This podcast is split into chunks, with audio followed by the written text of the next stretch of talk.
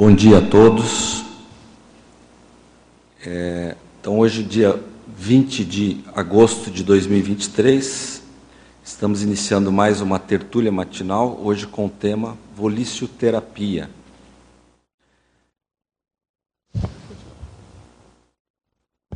Então, fazendo aqui uma breve apresentação, meu nome é Cristóvão Pérez, eu sou médico e sou voluntário da OEC desde 2005 e consenso terapeuta desde 2008.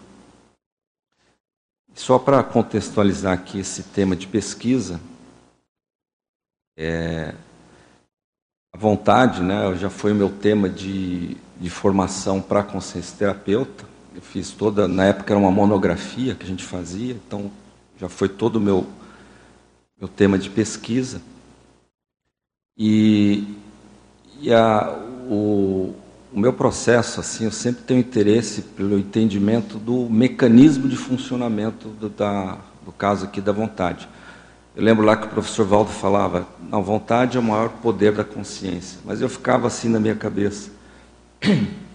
Mas como que é isso? De que forma que a vontade é o, esse maior poder? Como que a gente pode entender esse mecanismo de funcionamento aí da vontade. E então eu, passei a, a, fazer a minha pesquisa, estudar dentro da conscienciologia, dentro da psicologia tem bastante material, a própria psiquiatria tem bastante material. E, e aí através da observação, né, tanto enquanto autoconsciência terapeuta, enquanto evoluciente, também quando eu passei a, na função de consciência terapeuta, a observar os evolucientes em atendimento, eu ficava muito atento para perceber de que forma que as pessoas é, conseguiam fazer as reciclagens pessoais.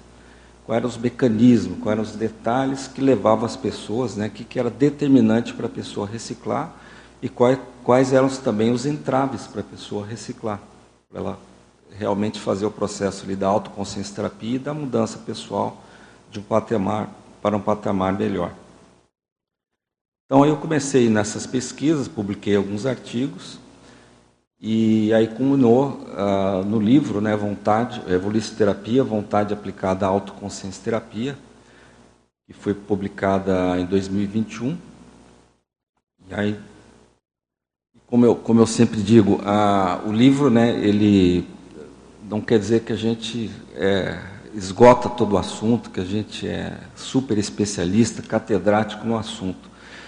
Mas é, a gente está sempre aprendendo, né, ainda mais esse tema de, sobre vontade, ele, ele é um tema que ele, ele tem vieses mais básicos e muito, muito avançados. Então você pega uma consciência, que nem um serenão, por exemplo, como é que é a vontade de um serenão? Então já é um processo bastante avançado para gente, a gente tentar entender, compreender. O próprio professor Valdo era uma, uma cobaia nossa, que a gente estudava o processo da abolição dele. Então, eu digo assim, eu estou começando né, nesse assunto, né, e é interessante que isso cria para quem escreve um livro uma base cognitiva sobre aquele tema bem consistente, é, mas não rígida, uma base uma base cognitiva flexível a partir do qual é, vários inputs vão entrando o tempo todo e você vai trabalhando com aquilo que você já conhece. Então a tendência é que você vai, desde que você esteja obviamente flexível, aberto a, a expandir o conhecimento. E eu fico sempre muito atento né, à observação, às opiniões do, dos colegas, a, é, de que forma que cada um trabalha a sua própria vontade, isso tudo eu tenho muito interesse nesse processo. Ok? Lembrando aí o pessoal que está assistindo pelo YouTube, pode baixar o material aí, tem um link né, que pode baixar. O, o paper aí do, né, que está todo o material escrito de hoje. Ok? E deixar aberto aí quem quiser perguntar, interagir, né, durante o. Não precisa esperar, eu vou fazer uma, uma apresentação sobre o tema, mas não precisa esperar a apresentação, pode interromper, pode falar, pode questionar a qualquer momento. Ok? Eu vou passar alguns slides Pode colocar, por favor.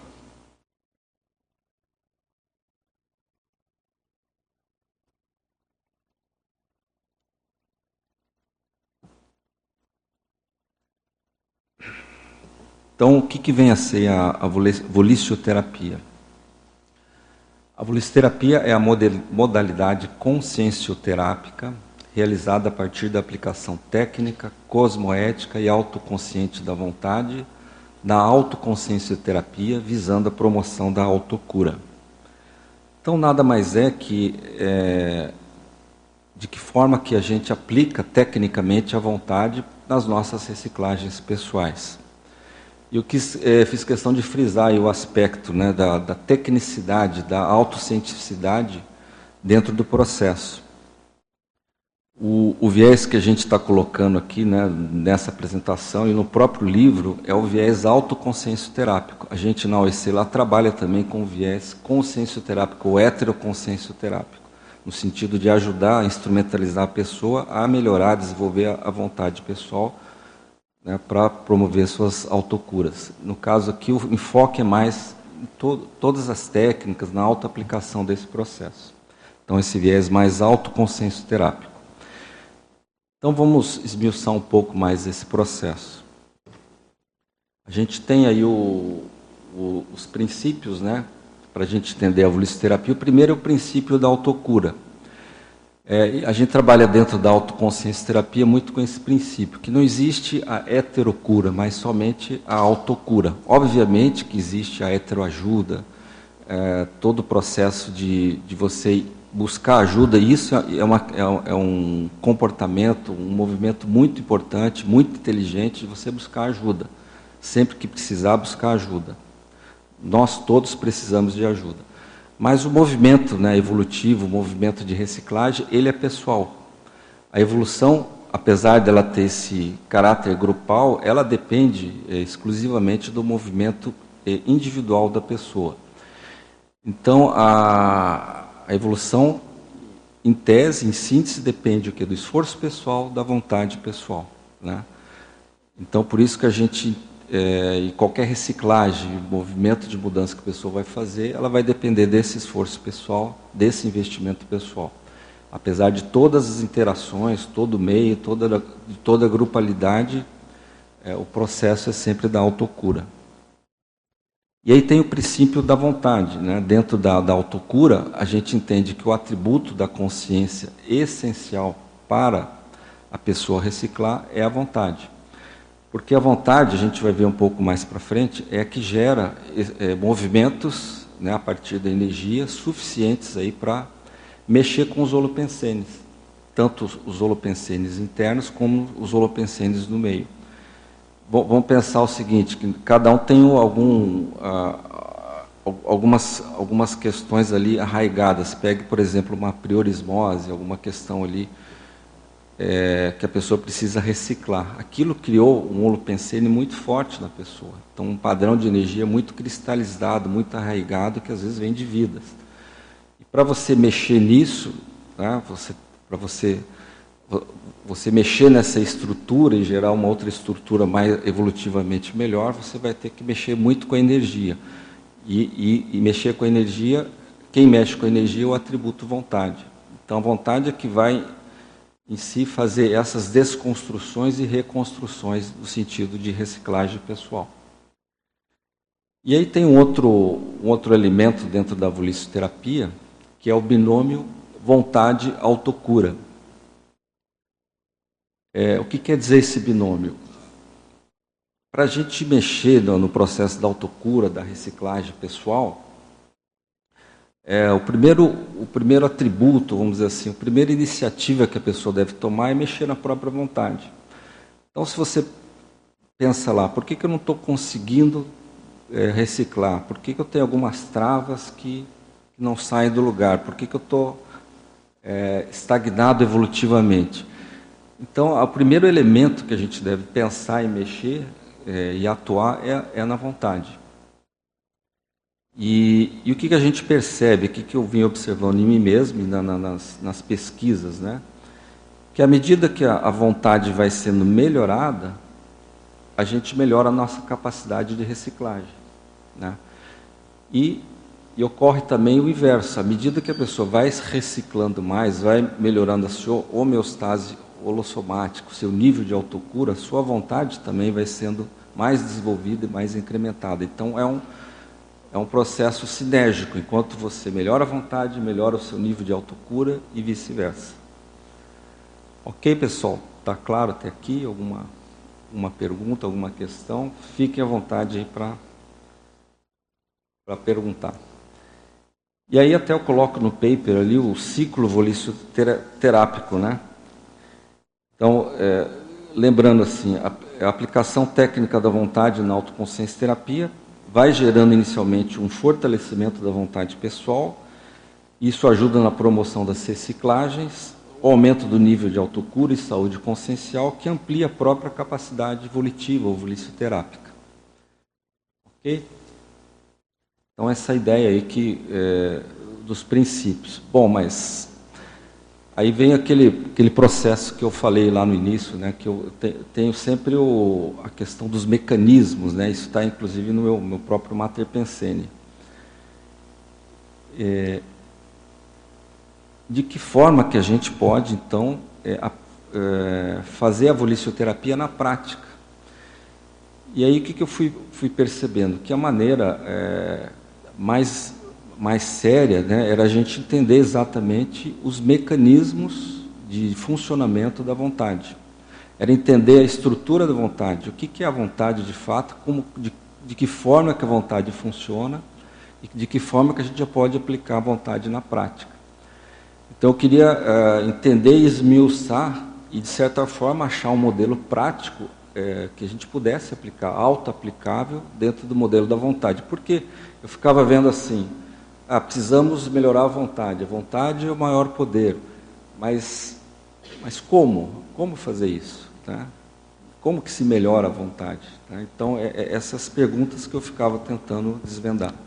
Bom dia, Cristóvão. Eu estava olhando aqui seu paper e vendo mais ou menos nessa linha que você está falando. A gente sabe que é o maior poder e tal. Se a gente usar, a gente vai conseguir tudo.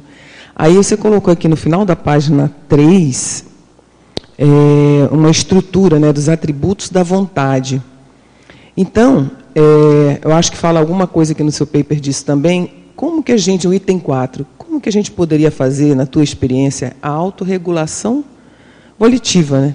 Porque, assim, é uma questão de escolha também, né? Porque você tem vontade de fazer muitas coisas, mas nem sempre eles são é, evolutivamente, essa vontade seria positiva, né? Então, é, você tem vontade de escrever, mas às vezes você prioriza ver uma série. Né? Então, assim, se você puder falar um pouquinho, como é que faz essa autorregulação da vontade, né? Ok. Então, eu vou, eu vou falar um pouco dessa estrutura e aí eu vou, vou colocar isso que você, você perguntou, que eu acho que é um dos atributos, talvez um dos mais interessantes aí da gente esmiuçar dentro da vontade. Então, só para é, colocar aqui o, conceito de vontade ali, pode colocar um slide, daí eu já vou chegar nessa questão que você colocou. É, a, vontade é um conceito muito complexo, a gente pode entender sobre diversos ângulos ou vieses. Né? Esse é o que a gente é, elaborou lá para o dicionário. Tem a definição lá do, da Dulce, do Vontade, Consciência Inteira, do livro, que é bem interessante. É, e esse aí a gente colocou justamente para mostrar o processo da relação da vontade com a energia. Então é o primeiro poder consciencial, então, enfatizando essa questão aí da, da maior poder da consciência, a força íntima mobilizadora das energias conscienciais, ou da voliciolina, que a gente vai colocar, da autopensenização, capaz de gerar autodisposição para escolher, praticar e realizar as proposições evolutivas pessoais. Então, esse é um conceito que a gente trabalha lá dentro do Dicionário de Consciência Terapeuticologia.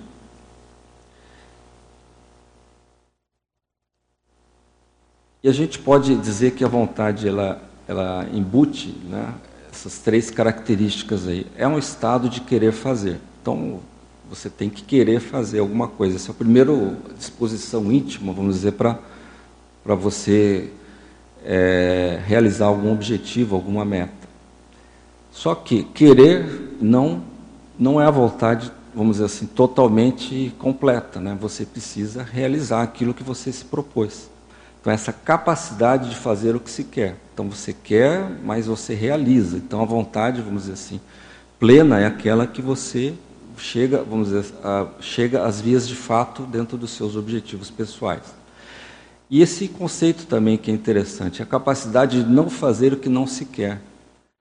É, talvez esse seja um dos aspectos mais nos enrole é, dentro dos nossos. E aí tem a ver com a autorregulação.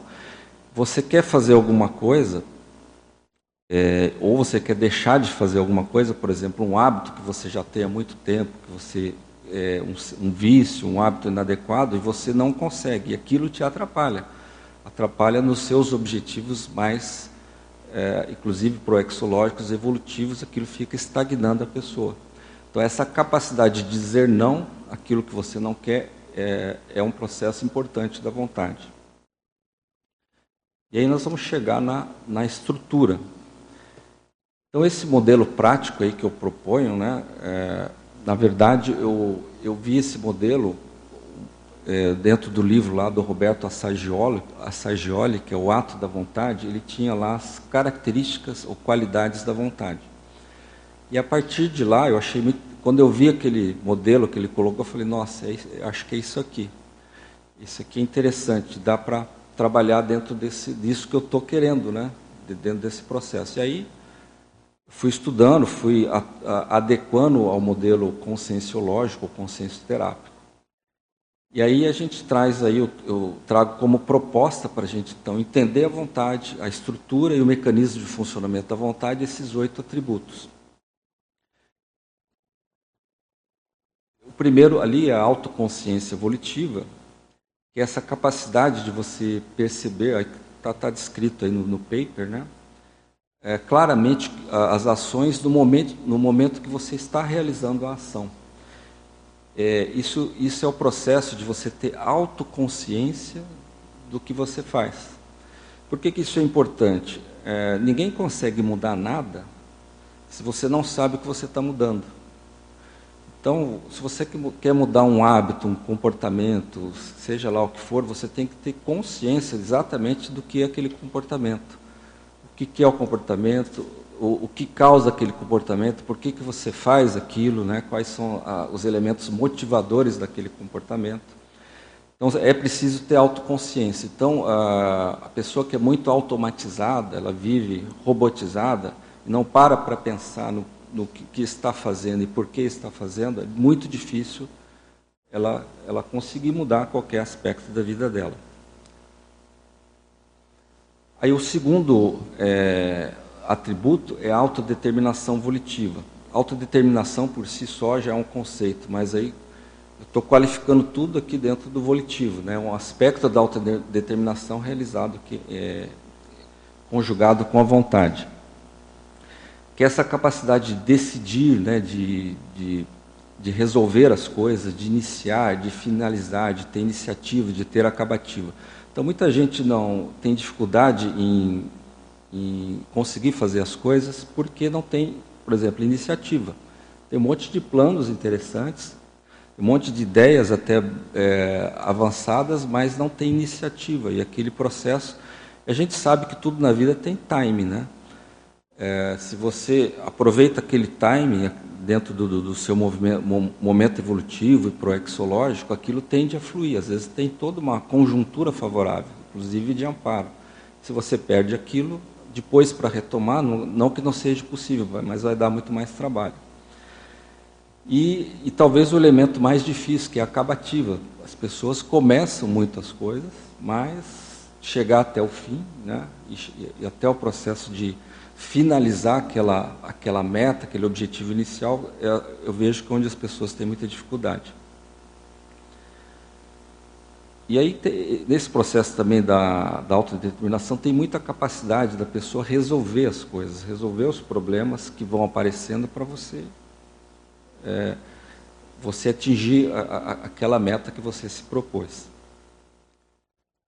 Aí tem o, o, o terceiro, que é o da auto-organização volitiva, que é essa capacidade de você planejar as ações. O que, que eu vou fazer, onde que eu vou fazer, de que forma que eu vou fazer, quais os recursos que eu disponho, recursos aqui intraconscienciais, quais as qualidades que eu tenho, quais os recursos extraconscienciais, eu, eu vou precisar de dinheiro, vou precisar de pessoas que vão me ajudar, qual local que vai ser mais Então, todo esse planejamento muito detalhado de como fazer, se der errado, qual vai ser a ação reparadora que eu vou, que eu vou, vou implementar no local.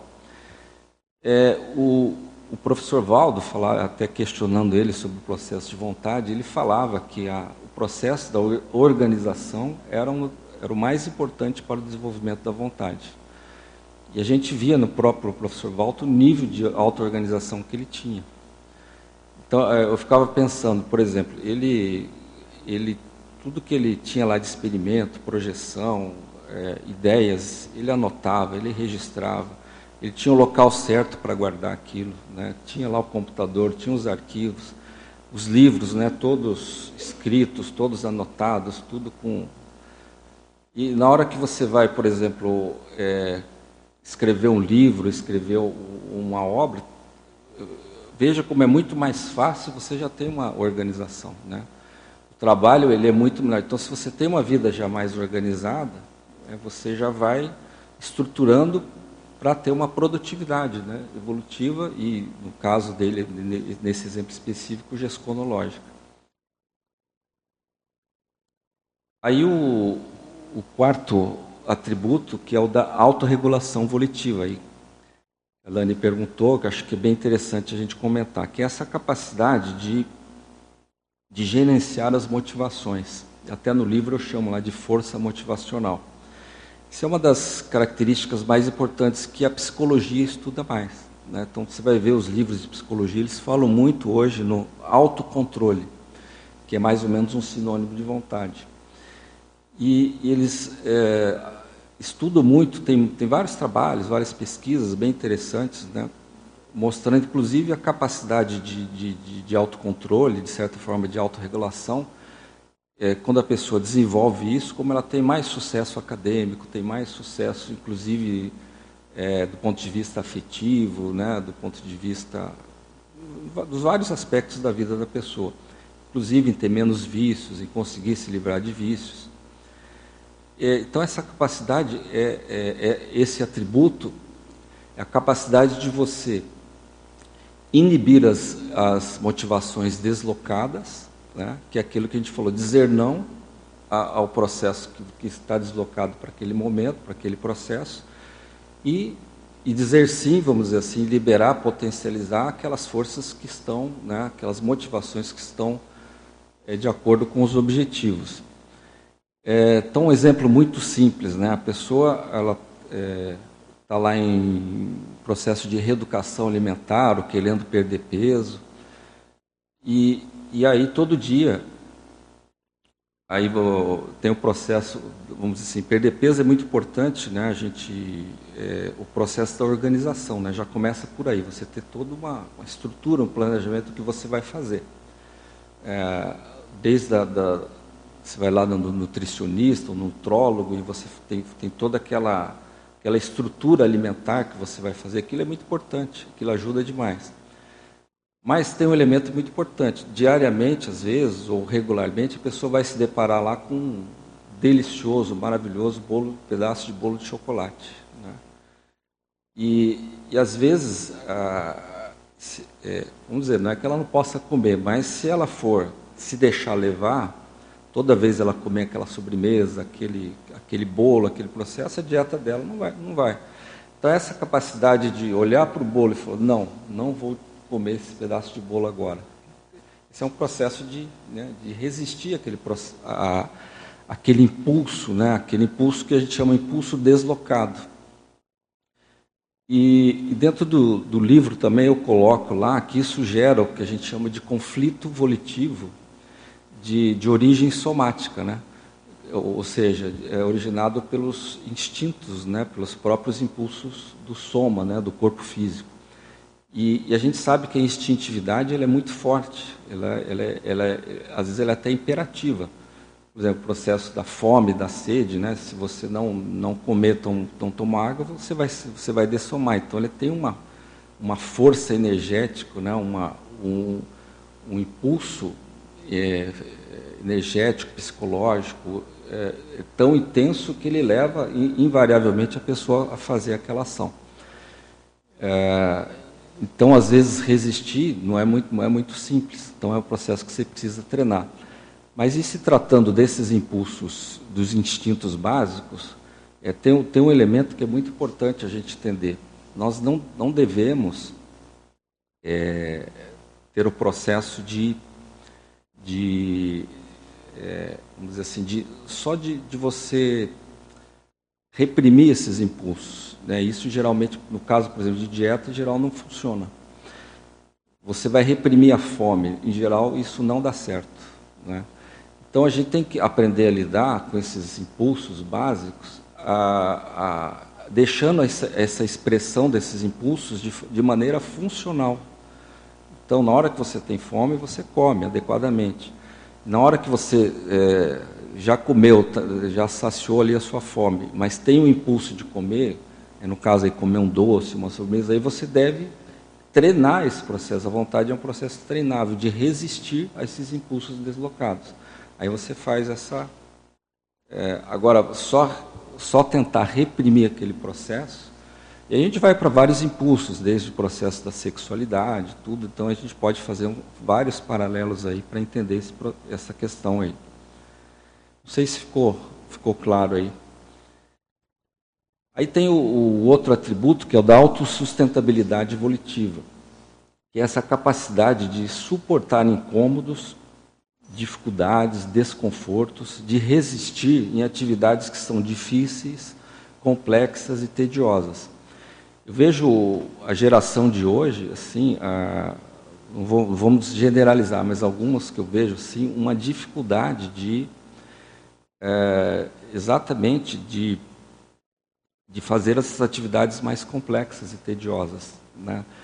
É, são, se deixam levar muito pelas motivações do momento. Então, aquilo que é mais legal de fazer. E, e aí o processo da dispersão ele é muito forte. Porque se você se deixar levar pela, pela motivação do momento, aquilo que te atrai mais, que vai até no teu cérebro te gerar mais dopamina, você vai pular para aqui, pular para ali, e, e, não consegue focar no seu objetivo, né, naquilo que você tem que fazer.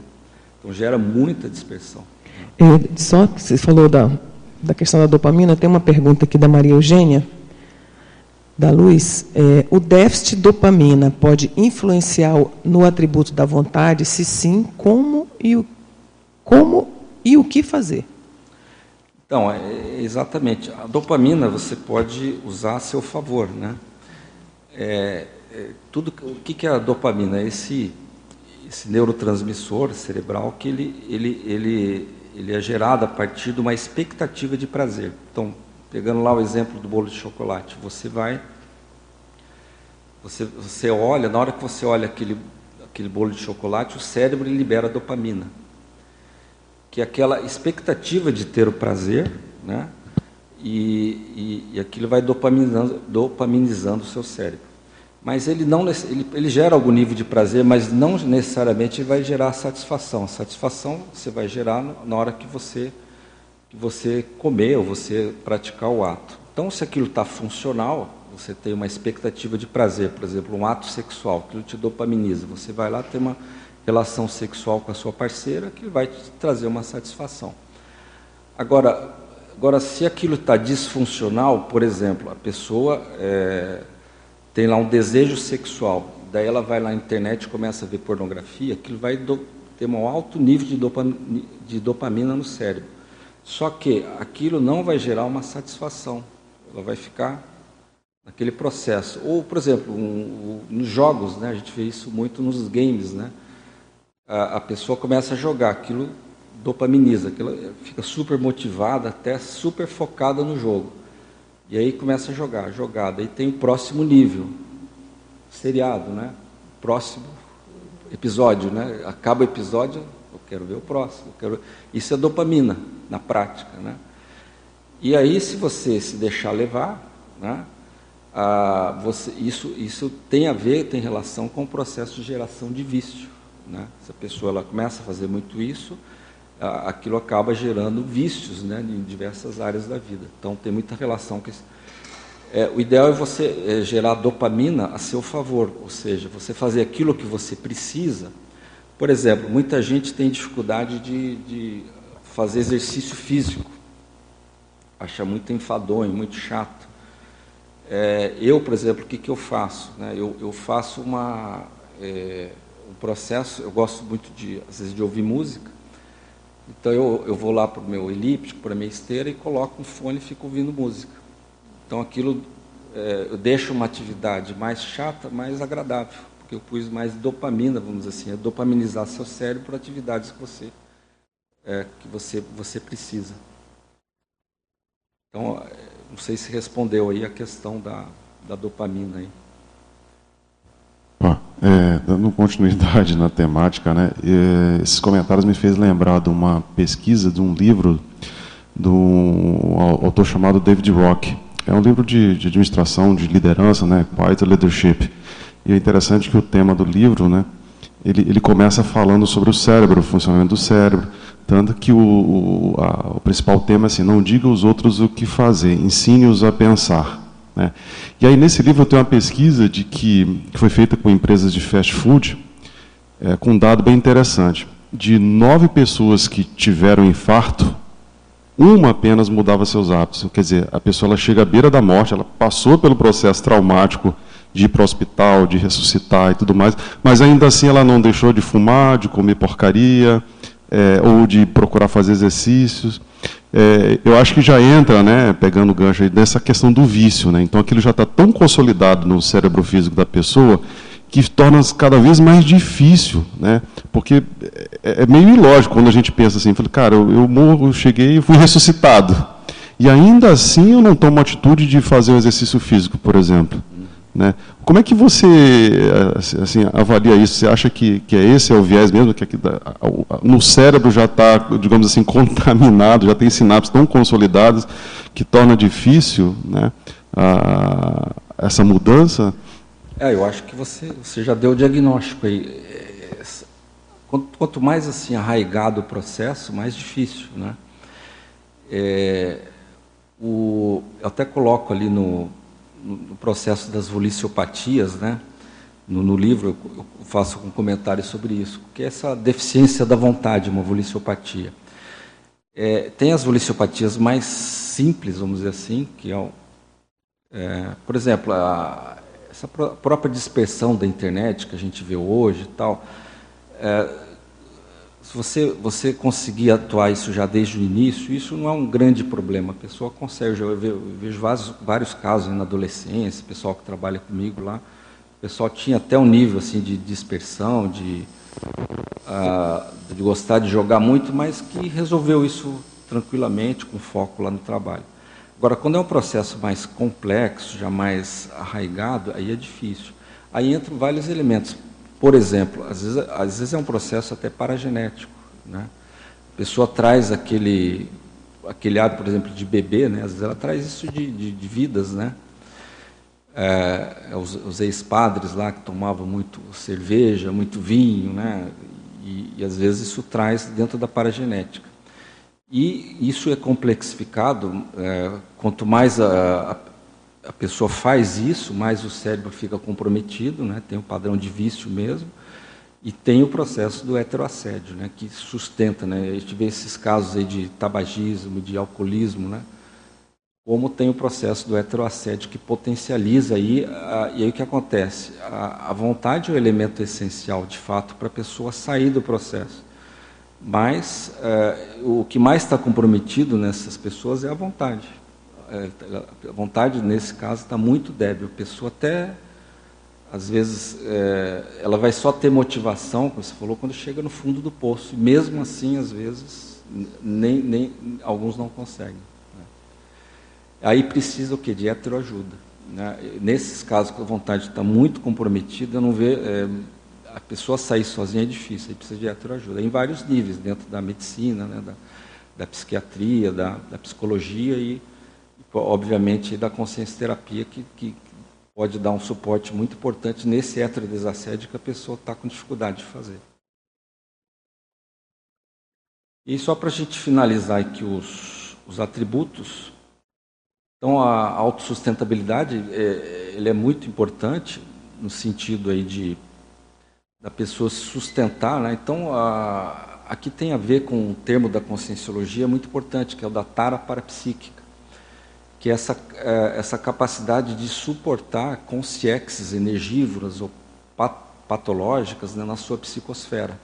Então a gente vê que todo o nosso desenvolvimento parapsíquico, né, da, da TENEPS, o desenvolvimento proexológico, depende dessa tara parapsíquica, de você é, suportar. Tudo que a gente vai fazer, em geral, principalmente se tem um objetivo evolutivo importante, vai ter contrafluxo, vai ter heteroassédio, vai ter é, resistência contrária.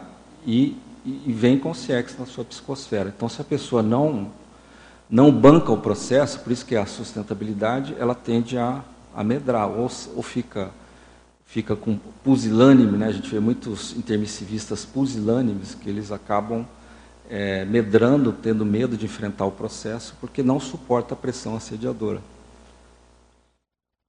É, aí nós temos também o, o, continuismo volitivo, que é essa capacidade de, então, de persistir, ter constância, né? de ter insistência, paciência. Né? Por exemplo, você vai reciclar um trafar às vezes de vidas, né, recalcitrante, lá está tá no seu temperamento. Tem que ter paciência, às vezes não vai ser em uma semana, não vai ser em um mês, às vezes é, é um processo de uma vida. Então a gente precisa adequar até os prognósticos daquilo que a gente está fazendo para você não se frustrar. Porque se você se frustra, você se desmotiva e você às vezes aborta aquele processo de reciclagem que você vinha fazendo até que estava indo bem. Ah, o foco volitivo, que é essa capacidade de você ter concentração nos objetivos, nas metas. Né? Então a gente falou hoje, as pessoas se dispersam demais e tem a ver com as motivações. Então a gente, é, você, você manter-se motivado nos seus objetivos proexológicos, então nem sempre é fácil, porque o nível de, de, é, de impulsos deslocados que a gente vai ter aí, né, de motivações, eles são muito intensos. A gente está numa era aí de, da dispersão mesmo, né? E, por último, a força volitiva, que é essa capacidade de, de gerar a intensidade volicionínica ou energética necessária para você cumprir os seus objetivos. A gente dá, eu dou exemplo até no, no, no, no livro lá da questão do curso de campo. A gente vê muito, a gente vai montar um curso de campo, qualquer curso aí dentro da conscienciologia, e às vezes a gente senta lá com a equipe e fala, ah, mas o negócio está parado, o negócio não anda, né? está difícil, não tem inscrição. E a, aí a gente, a gente vê o seguinte, quando começa a ver um, um movimento dos voluntários de colocar mais, for, mais energia no processo, é uma movimentação mesmo, por energia, é conversar, é ligar para as pessoas. É, aquilo gera, né, uma, inclusive, uma possibilidade dos próprios amparadores atuarem, né, mas essa, esse movimento energético ele começa a gerar a possibilidade de materialização né, de, de, daquele curso. É, e tudo que a gente vai fazer, se a gente não põe energia, aquilo não vai se materializar. Então, muitos das dificuldades né, da pessoa de não, de não conseguir os objetivos é por falta de energia mesmo. A pessoa ela não põe voliciolina, ela não, ela não é, a energia está muito, vamos dizer assim, fraquinha, né? ou ela, ela começa com muito gás, dali a pouco o gás diminui. Então precisa sustentar esse processo. Todo dia, é, é o negócio do exercício físico. Todo dia você tem que sentar lá, fazer atividade Você tem que pôr energia para acontecer, não adianta. Né? Não, não, vai, não vai acontecer espontaneamente. Só que tem um detalhe, ah, dentro da vontade, quando a gente consegue gerar ritmo, isso é muito interessante. Porque você, é, é o caso do exercício físico, se você faz diariamente, você tem um ritmo. Uh, Para começar a atividade no outro dia, ela é muito fácil. Agora, se você para três meses e retomar, dá muito mais trabalho. Então, tudo que a gente consegue imprimir ritmo, caso de escrita, por exemplo, se você consegue escrever periodicamente, uh, toda semana, o ideal seria diariamente, é muito mais fácil escrever. E até está dentro daquele holopensene. Alguém quer colocar aí? Então, Cristóvão, dentro dessa estrutura aí que você acabou de explicar para a gente, né? É, eu fiquei pensando como é interessante na hora que a questão da aplicação mesmo ali da evolicioterapia pelo heteroconsciencioterapeuta, ali no processo né, de atendimento. você ajudar o evoluciente a identificar qual é a, vamos dizer assim, o ponto, qual é a estrutura ali que está, vamos dizer, precisando ser trabalhada, né? E qual o traço que está envolvido por trás disso aí. É, pelo que eu estou entendendo, essa, essa seria aí a, a questão que você fala aqui de anatomizar isso, né? Isso. Saber em qual estrutura o negócio está pegando, não é isso? Isso. É, essa é a ideia de criar um modelo prático para a pessoa aplicar e, no, no nosso caso lá, a gente também avaliar no outro, né, de que forma a gente pode ajudar o outro dentro dessa estrutura. Porque se, for, se você for pensar em termos de, de voliciopatia, né, a pessoa, como é que você avalia que a pessoa tem um problema de vontade? Não é, não é difícil, é, você, é só você pensar é, quais são os, o, as metas, objetivos que ela está querendo fazer e não está conseguindo. Então, se ela tem uma série de metas e não consegue, ela tem uma voliciopatia. Ou aquilo que a gente falou no início, ela tem uma série de hábitos que ela quer deixar de fazer e não consegue, ela tem uma voliciopatia. Então, o teste é muito simples. Mas aí, de que forma que você vai é, ajudar a pessoa? É, então, esse modelo ele pode ajudar. Então, você vai ver que cada um desses, desses, desses atributos, a gente pode dar o nome de uma voliciopatia aqui. Né? né? Até no livro eu descrevo várias. É, por exemplo, a, a pessoa que tem dificuldade de autorregulação volitiva. É, é, é muito característico o processo da acrasia. Né? Que, que, é a acrasia? Aquela pessoa que ela tem a, é, ela sabe o que é melhor a fazer, a se fazer, mas ela não consegue fazer. Ela se deixa levar por, por, por coisas secundárias, ou, ou, às vezes até hábitos ali já viciosos. É, falta de força volitiva, assídia, né? A pessoa tem pouca energia, aquela moleza, prostração, aquela tibieza, né? aquela pusilanimidade, aquela preguiça, leseira, né? A, a falta de foco, né? a dispersividade, né? que é um problema que a gente vê muito. Né? A, a falta de autodeterminação, falta de iniciativa, né? a gente vê. A, a falta de autoconsciência evolutiva, esse processo da robotização né, que a gente colocou. E então a gente pode várias é, fazer o diagnóstico dessas voliciopatias, né, com nome ou não, com uma síndrome ou não, mas a gente pode denominar e aí atuar especificamente naquele, naquele. Eu, eu coloco até lá no uma, uma das técnicas, né, que a pessoa pode auto-aplicar, que é a técnica dos da anatomização dos atributos da vontade, que está aqui no paper também. É exatamente você pegar lá uma, uma dificuldade que você tem, né, uma trava que você tem, e aí aplicar esses atributos. Então ali eu coloco várias perguntas, cada pergunta tem a ver ali com, com os atributos. Por exemplo, é, vou pegar ali a. Isso. Ok. Então você coloca ali, ah, sei o motivo pelo qual faço e mantenho o comportamento a ser modificado. Isso aqui tem a ver com a auto, ah, é, a autoconsciência evolutiva, esse processo de você tá, ter consciência do que você está fazendo. Né? O que é aquele comportamento? Por que, que eu faço? Estou disposto a iniciar e até o fim da reciclagem? Isso tem a ver com a autodeterminação. Ou minha intenção de mudança é só um foguinho de palha, né? Ou às vezes a pessoa ela tem a, aquele processo, ah, mas eu já tentei várias vezes e não, não consigo. Então ela tem aquele, aquele outro processo, né, que, que é um processo até de autoderrotismo, que é uma voliciopatia também. Eu já me frustrei várias vezes, será que eu vou tentar de novo? Então isso, isso é um autoassédio, né? As voliciopatias se, se, é, se confunde muito com o processo de autoassédio. E aí tem uma coisa que eu, que eu queria colocar assim, é, que eu acho interessante. É, dentro do processo da vontade, a gente tem que valorizar muito os momentos de lucidez. Tem a ver ali até com, com o que foi perguntado, né, que você falou aí da questão do... A pessoa, por exemplo, ela tem lá uma, uma doença, né, uma doença grave, ou ela tem uma perda significativa na vida. É, isso não propriamente é um momento de lucidez, mas são é, esses momentos são momentos que a pessoa, é, vamos assim, para para pensar na vida. Né? É, invariavelmente, isso leva a um momento de reflexão. Mas a gente pode, do ponto de vista mais, é, mais homeostático, a gente pensar, por exemplo, num curso de campo, que você vai e, e você vai ter uma, um nível de, de desassedialidade ali, pela própria homeostase do campo, né? E se a pessoa realmente estiver interessada em fazer um movimento de reciclagem, aquele momento ele pode ser muito útil. Porque é, é eu chamo assim de um movimento de você resetar, né, fazer um reset, você uma, uma, promover uma tábula rasa, de certa forma, entre aspas, porque a gente não consegue.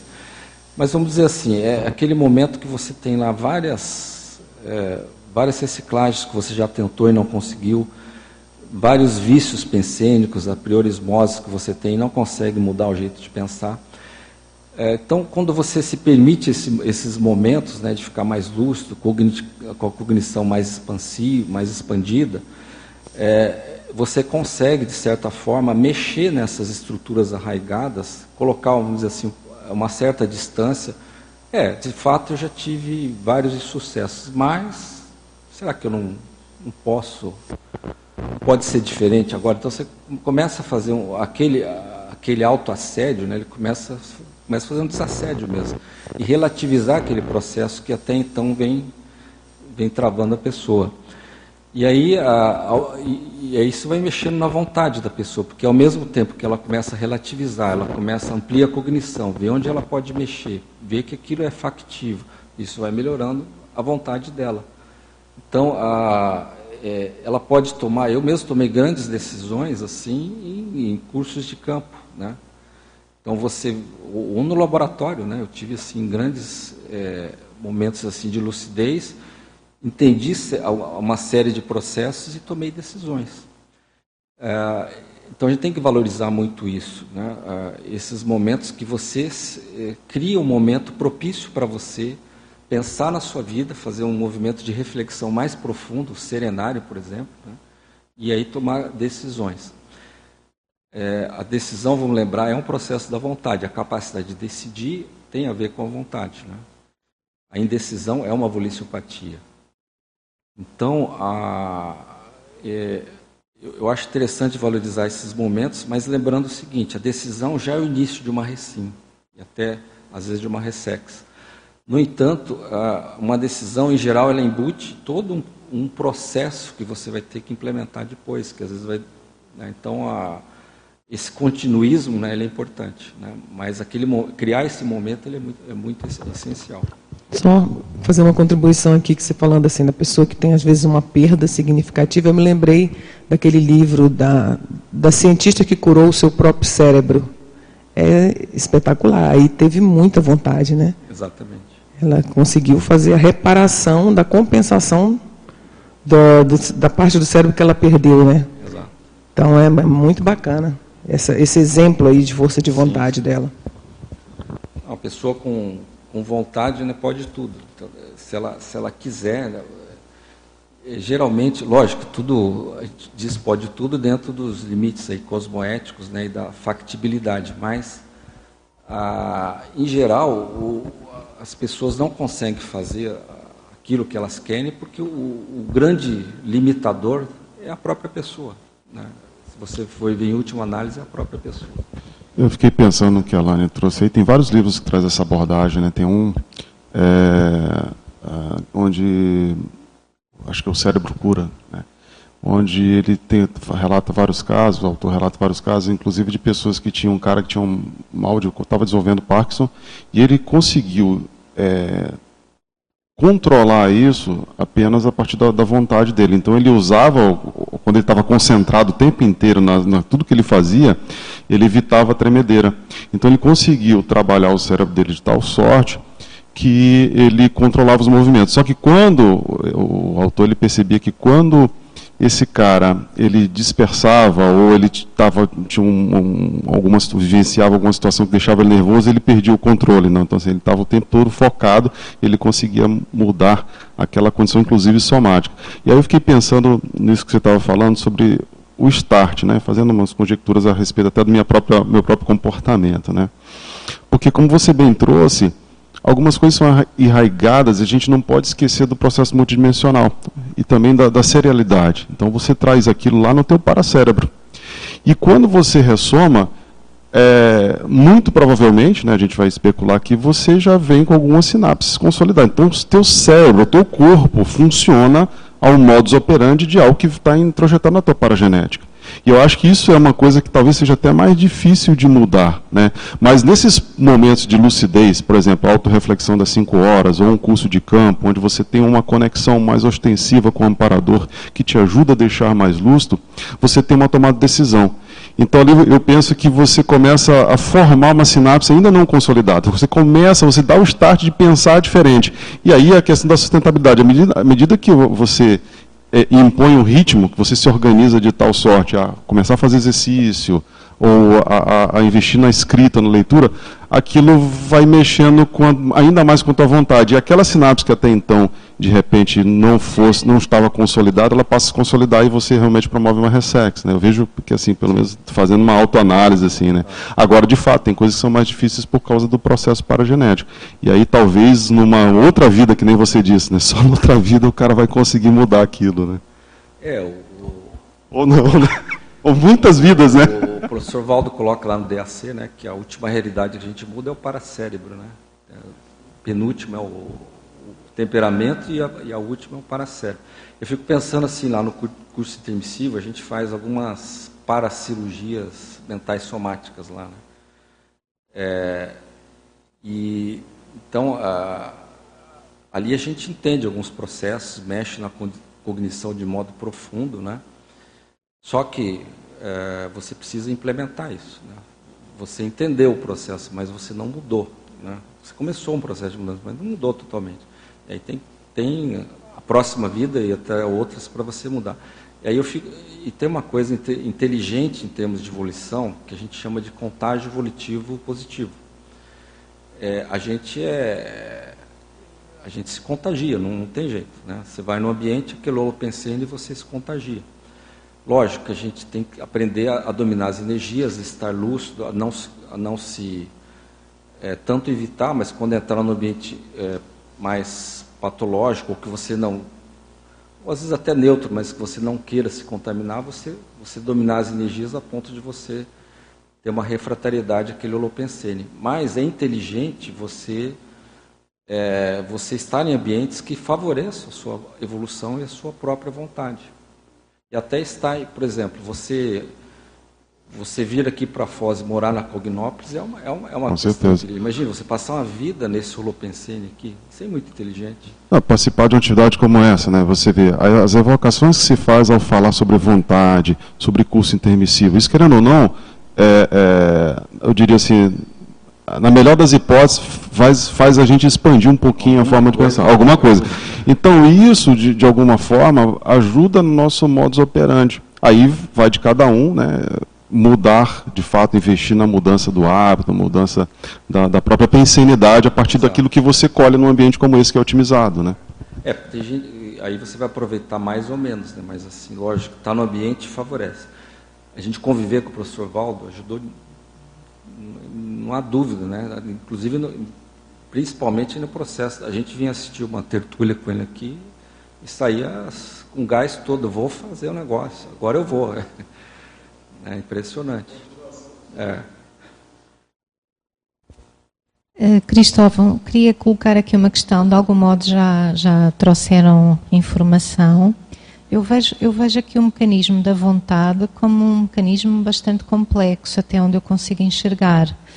Porque se por um lado é essa força íntima, não é essa vontade, temos aqui a questão dos atributos também da vontade, que já trouxe, a intencionalidade cosmoética que vai direcionando essa vontade, e temos também a, a, os desequilíbrios holossomáticos que vão aqui contaminando a vontade, ou pelo menos até atrapalhando a direção evolutiva dessa vontade.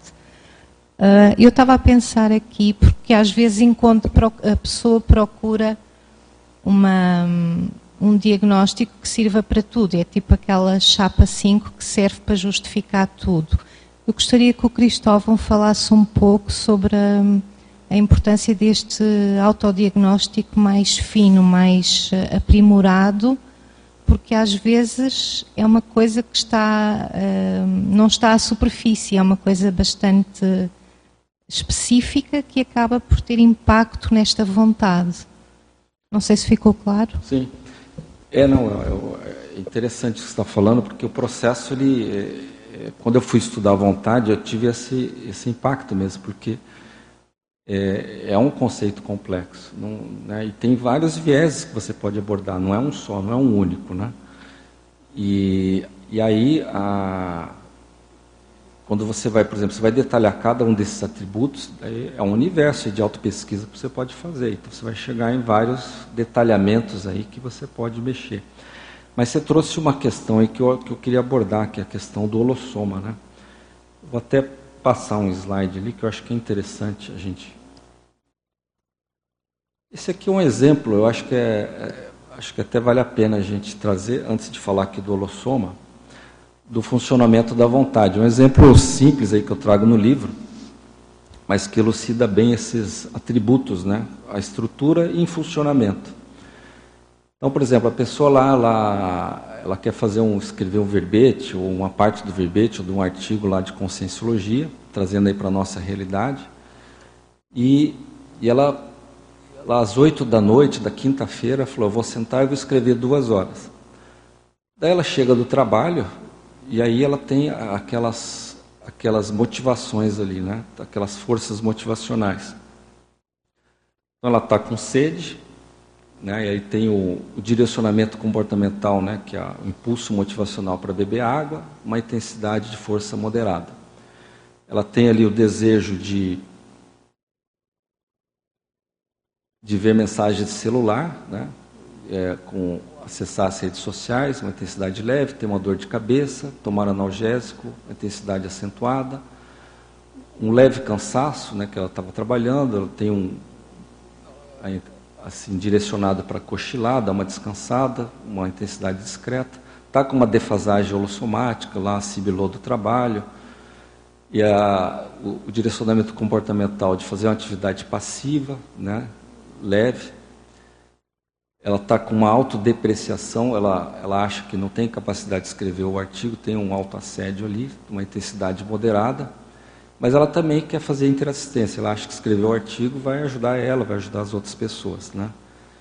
Então, de que maneira que a pessoa pode usar os atributos né, dentro desse processo? Então, aí, a autorregulação volitiva, ela poderia começar com a autorregulação, fazendo o quê? Primeiro, ela direcionando, eh, fazendo o direcionamento é, fisiológico da, daquele, daquelas necessidades que estão, é, que estão aparecendo ali. Por exemplo, a sede é uma necessidade fisiológica, não adianta você reprimir.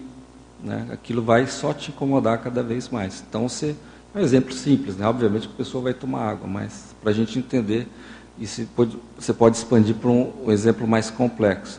Então, ela toma água, pode tomar um analgésico, se for o caso, então ela já vai é, atendendo aquela necessidade ali mais é, fisiológica que não adianta você inibir, não adianta você reprimir.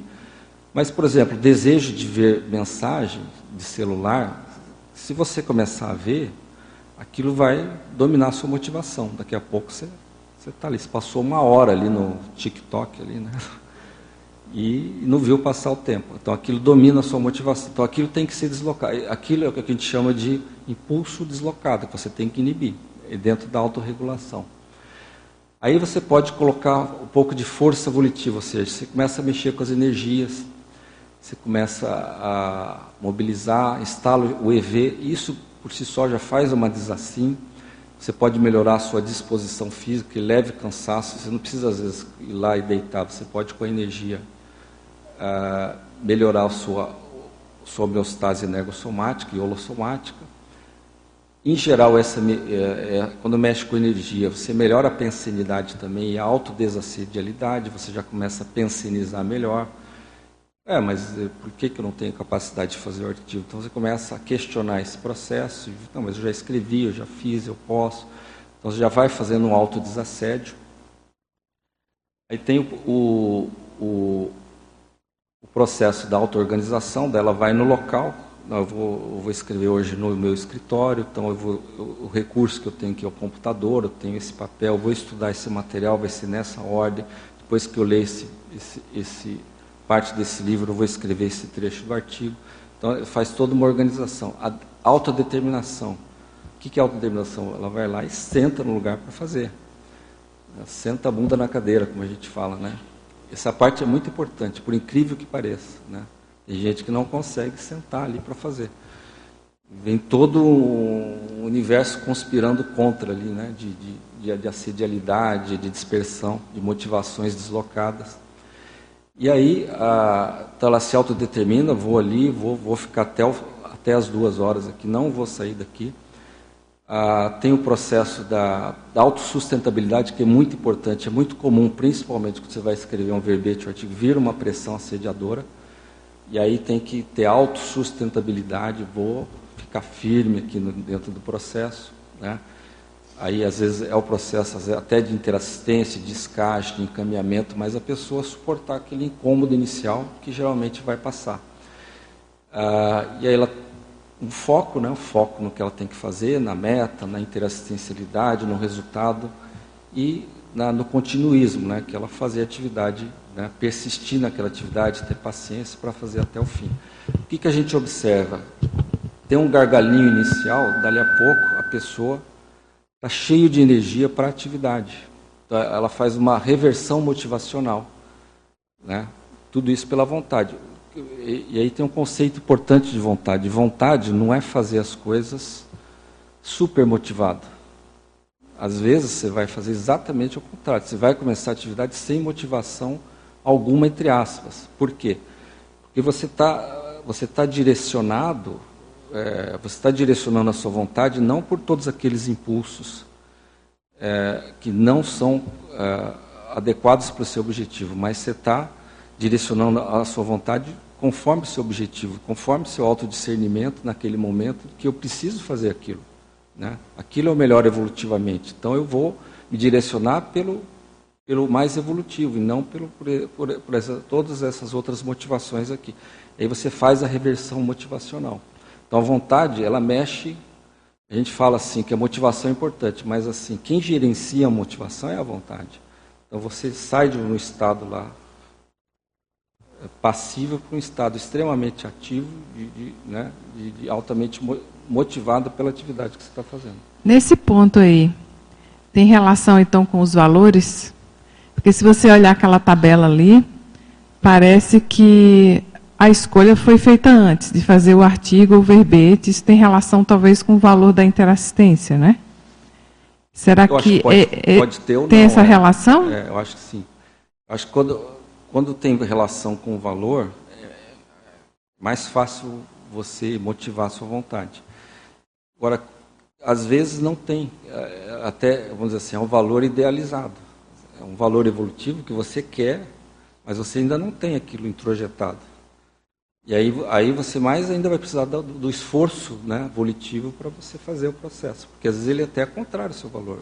Entendi. Às vezes para a pessoa, mas assim, é um valor já para a pessoa, mas ainda não é um valor. Né? Ela entende que assistência é importante, evoluir é importante, mas ela tem até outros valores ali que pesam mais, por exemplo.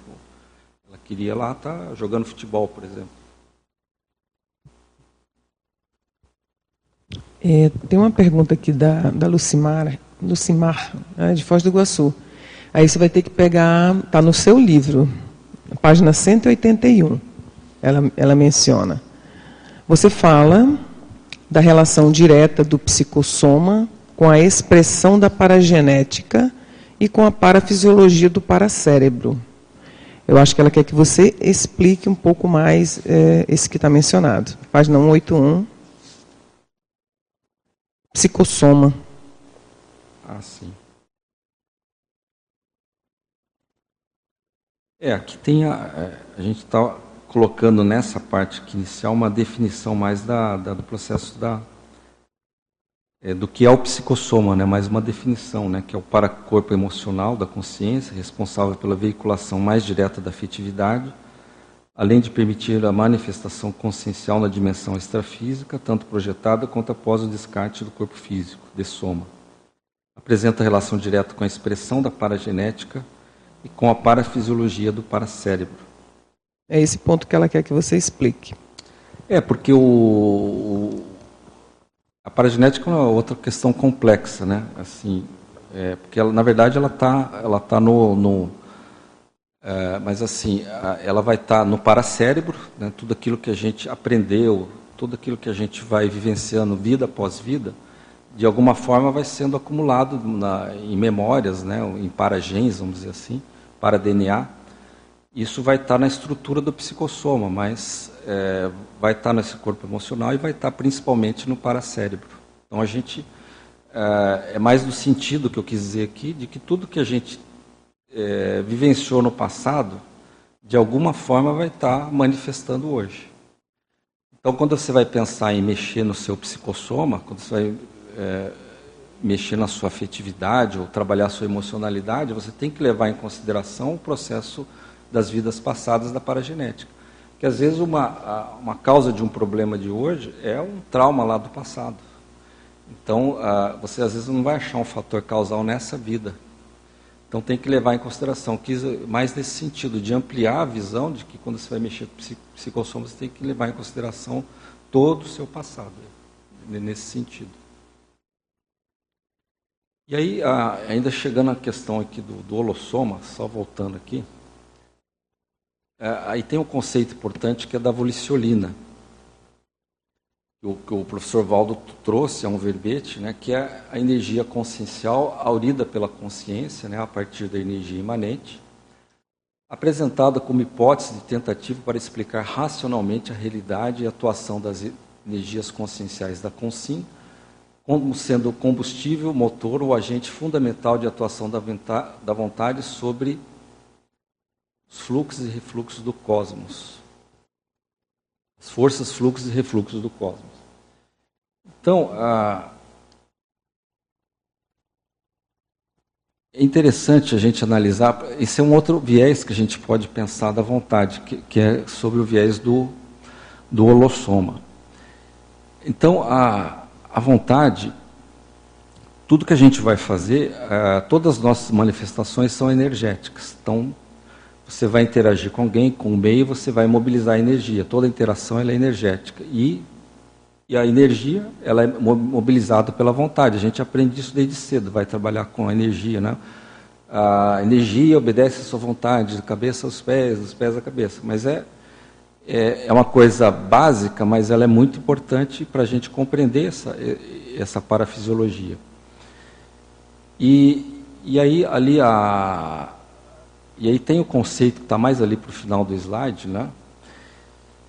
Tanto a vontade mobiliza a, a, a, energia, como ela é sustentada pela energia, que é o processo da motivação, em última análise. Né? Então, a volicionina, por isso, que, por isso que essa analogia do combustível, é como se a vontade fosse um motor e a volicionina a energia que abastece esse motor aí para que ele possa atuar. Então, uh, tudo que a gente vai fazer, toda ação, ela tem um nível de energia. Então, a, aí quando a gente vai fazer lá a autorregulação volitiva, né, de certa forma você está mexendo nesse tanque de combustível, que você está colocando ali qual a, o nível de voliciolina que você está colocando e principalmente a qualidade dessa voliciolina. Então, é, se, vo, se você tem uma vida mais automatizada, né, é, se você deixa se levar constantemente pelos impulsos, até deslocados, você vai ter, você vai, vai, vai ter o que a gente chama de uma vida né, automatizada, robotizada e mais heterodeterminada. Quer dizer, os estímulos externos acabam direcionando a sua vida. E aí, aí a gente pode pensar em que ponto né, a heteroassedialidade não direciona a vida de muita gente. Que a pessoa vem, acopla, né, mexe na energia, mexe na pensanidade, mexe nas emoções da pessoa e direciona o comportamento daquela. E, e o interessante para a evolução é que a nossa vida seja autodirecionada, autodeterminada pelos nossos interesses evolutivos. Né? Então, por isso que a gente tem que estar o tempo todo gerenciando essas motivações e a voliciolina que a gente está colocando no nosso tanque de, de combustível. Né? Ah, então, o, o melhor o melhor é, direcionador, né, vamos dizer assim, da, da propulsor da vontade é o autodiscernimento. Então, a vontade ela tem que trabalhar, a vontade mais evoluída, ela tem que trabalhar o tempo todo com autodiscernimento. E isso, em cada decisão que a pessoa vai tomar, ela tem que pensar o que, que é o melhor para mim evolutivamente. Desde lá, comer o bolo de chocolate ou não, né, até as grandes decisões evolutivas da, da pessoa. É, então, tudo, se ela, se ela se basear pelo autodiscernimento, ela tende a acertar mais e ela vai carregando o, o tanque, o tanque dela com a volicionina mais qualificada é, cosmoeticamente. É, e aquilo que a gente falou, né, naquele exemplo, às vezes, para aquele objetivo evolutivo, a nossa motivação está pequenininha. E, e, muito facilmente a gente se motivaria por outras coisas, lá ficar vendo um seriado de TV, fica motivado, aquela atividade passiva, fácil de fazer, mas o teu discernimento que vai te dizer, olha, isso aqui está inadequado, isso aqui não vai te trazer nenhum resultado é, produtivo para a sua vida, para a sua proex. Você está perdendo tempo. Não que ver seriado não seja bom, eu não sou contra não. Ela é muito importante para você fazer, inclusive, às vezes, desassim, higiene pensênica, né, lazer. Estou falando aí do, do excesso, daquilo que está deslocado. Então, a, aí a pessoa ela precisa estar é, tá o tempo todo trabalhando com autodiscernimento.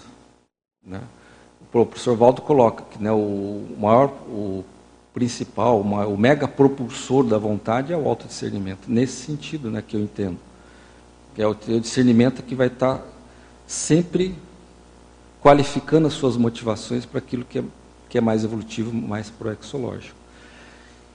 E, e, em relação ao holossoma, para a gente entender também a vontade, a vontade ela tende a funcionar dentro da sua parafisiologia melhor quando a gente está homeostático do ponto de vista holossomático.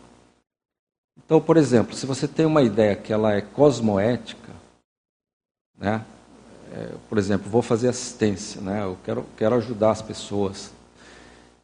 E aí a emoção, ela também está consonante com aquela, ela está adequada para aquela ideia, por exemplo, você está com um sentimento de fraternismo, e aí você está motivado para aquilo, você tem energia, poxa, eu, tô, eu, quero ajudar, eu quero fazer alguma coisa, está com volicionina, tanque cheio, carregado, né, dentro daquela, daquela qualificação.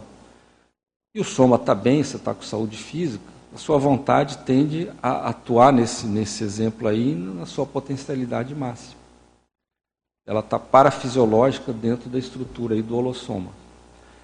E aí a gente pode pensar em vários problemas que contaminam a volição dentro do ponto de vista holossomático. Por exemplo, se você quer fazer alguma coisa, mas você não tem bem claro o que você quer.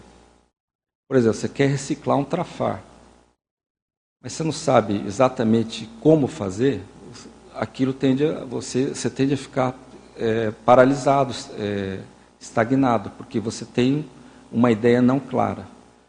Ou às vezes você nem tem ideia, você tem um desconforto lá, não sabe nem o que está acontecendo. Né? Eu quero me livrar do desconforto, mas o que é esse desconforto? Você não tem ideia. Às vezes você até tem uma ideia, mas a emoção é contraditória. Por exemplo, eu eu quero ajudar, eu quero vir lá, eu quero lá mostrar minha autopesquisa na tertúlia matinal. Né? Bacana. Mas eu, eu não quero me expor. Estou com medo. Isso é uma emoção contraditória. Estou tô, tô pusilânime, né? E geralmente tem assédio nesse processo. Aí, aí entra uma série de mecanismos né, dentro de cada um que vão, que vão gerar uma emoção contraditória que vai travar o processo da evolução, ou seja, ela não vai conseguir fazer o objetivo que é apresentar a tertúlia matinal. Ah, Aí tem o processo energossomático, se a pessoa tem bloqueios, né, bloqueio aqui no cardio, no, no laringo, isso também trava o processo da expressão da vontade. Se a gente tem debilidade somática, isso também trava. E, e lembrando que, apesar de tudo isso, né, essa pessoa, é, vamos pegar um exemplo aqui, ela está entregue às baratas lá, né, está desmotivada, não não sabe o que fazer, está confusa da vida. é, tá cheio de incômodo, quer, quer mexer nisso, porque já está saturada do processo. Então, como é que a pessoa começa? Como é que ela sai, às vezes, desses mata-burros, vamos dizer assim? Né? É, a, a, saída é o processo da, da, vontade, é o processo da volição. Tem uma técnica que eu trago, que é uma técnica de autodesassédio, que é a técnica do talante. Né? É, que, é, que, é, que, exa, que exatamente quando a pessoa está num, num estado de muita prostração, de inércia, né, muito paralisada, muitas vezes potencializada por uma série de estados parapatológicos mesmo. Ele já tem uma tem alta sede, heterassédio, ela está auto-vitimizada. E aí aquilo, ela está bem no, no, no, estado ali de assídia muito, muito profunda. Uma observação, Sim. só antes de você passar para a técnica do talante, de calçar, como a gente faz né, na heteroconsciência terapia, se a pessoa fez exames, ela não tem nenhuma questão ali de ah, depressão ah, ou, hipotireoidismo, né? Quer claro, dizer, já claro. tirou todas essas questões somáticas, né? Não, sim. E, mas a técnica pode ajudar, inclusive, nisso, né? O que, que é a técnica? É você é, é você você criar uma, uma, uma disposição holossomática para agir, para fazer alguma coisa. Então a pessoa está muito paralisada, ela vai criar uma disposição. Então uma técnica simples, ela vai é, ela vai fazer algumas palavras de auto incentivo, eu posso, vamos lá, é possível. Ela começa a respirar profundamente, daí ela começa a pôr atenção no energossoma, imobilizar as energias e aí pôr foco em algum objetivo. O que a gente percebe? Essa movimentação energética né, que ela faz, principalmente da voliciolina, é como se estivesse lá todo bloqueado com o seu nergossoma, cheio de, de, de, bloqueios energéticos, você mexe naquilo. Começa a mexer. Isso a gente faz, às vezes, lá na, na heteroconsciência terapia com o evolucente de atendimento. Ele chega, às vezes, muito intoxicado e a gente, é, os terapeutas e os amparadores ajudam a fazer aquela desintoxicação para a pessoa conseguir né, dar uma aliviada, conseguir pensionizar, né, conseguir ter um, um mínimo ali de, de, de autodesassedialidade, autopercepção do que está acontecendo. Então essa técnica ajuda a pessoa a ter uma ação, né, a, a, sair daquela inércia. É, a gente chama a técnica de é, técnica de ligar o motor da vontade, né, a técnica de ignição da vontade. A vontade está ela está inativa, está na inércia. Então, com essa técnica você consegue ativar e aí, conforme a atividade que você vai fazendo, pode ajudar aí a, a pessoa a fazer alguma, alguma, alguma atividade, seja ela qual for. A Irmânia lembrou bem, né, que... É, mas às vezes até para a pessoa ir lá procurar um médico, ela precisa sair daquele estado, né, mínimo ali de prostração. É, e, e sempre a gente tem que lembrar disso, né? O processo holossomático, né? O soma sempre é, a gente tem que levar em consideração até nas voliciopatias. A pessoa está com uma defasagem de vontade, mas às vezes o processo predominante ali é somático. Às vezes é um processo de depressão, aí precisa tomar medicação, fazer uma série de outras atuações. E aí, Cristóvão, bom dia. Cristóvão, eu queria que você fizesse, não sei se já foi abordado aí, uh, uma conexão entre a questão dos trafores e da vontade. A vontade é um atributo consciencial, mas de certo modo, assim, aquela pessoa que tem vontade também, é um, também acaba sendo um trafor, né, da, da consciência. É, dentro de alguns estudos aí se, se vê a questão do trafor como um elemento motivador, né, aquela coisa que impulsiona a pessoa na direção da utilização daqueles trafores. Você já chegou a fazer algum estudo sobre isso, ver conexões da vontade com os trafores? Sim. Como é que você avalia isso aí? É uma, acho que tem várias maneiras de se avaliar isso. Uma, uma que, eu, que eu fiz, que eu coloco até do livro ali, que é, eu chamo isso de fatores voliciogênicos, né? O trafar seria um valor voliciopático. É, então, a, tudo aquilo que potencializa a vontade, a gente chama de fator voliciogênico. Né? O trafor é um deles. Né? Então, tudo aquilo que você pode contar, né, que você sabe que você tem capacidade de fazer, vai te impulsionar para você fazer os seus objetivos, fazer as suas metas, né, fazer os seus uh, aquilo que você quer. É, inclusive melhorando seu nível aí de autoeficácia, né, né? Inclusive autoconsciência terápica, auto, é, de você você ter aquela noção, aquela, aquela ideia íntima que você tem capacidade de reciclar. Né? Isso depende muito do trafor, né? da, daquilo que você. É, é eu acho que a, a, questão até do, do trafor, né? a, gente, a, a gente vê lá na, na, na consciência terapia, na heteroconsciência terapia, uma parte importante da, da, da, da terapia, que né, é, é, você fazer, ajudar no desassédio inicial da pessoa, né? Se a pessoa está lá muito obnubilada, ela não consegue fazer nada, então é fazer o desassédio extrafísico, né? O, o autodesassédio, melhorar um pouco ali o holossoma, a homeostase holossomática. E eu vejo que o elemento essencial de atuação é heteroconsciência terápica, mas aí para ajudar a pessoa na autoconsciência terapia ela é, inicialmente se apropriar dos trafores, antes de mexer com os trafares. Né? É, eu concordo contigo e fiquei pensando aqui nessa questão, até na conexão com a técnica do talante, né? Não só você usar às vezes aquele lema pro-evolutivo, aquela palavra que vai ajudar a mover a pessoa, mas principalmente também fazer o enfoque traforista dela. É que eu acho que a partir do momento que a gente consegue mostrar para a pessoa algum determinado trafor, ela se apropriar desse trafor que ela tem, né? E aí ela começar a utilizar, isso eu acho que por si só também já ajuda, né, no processo de alavancagem da vontade pessoal.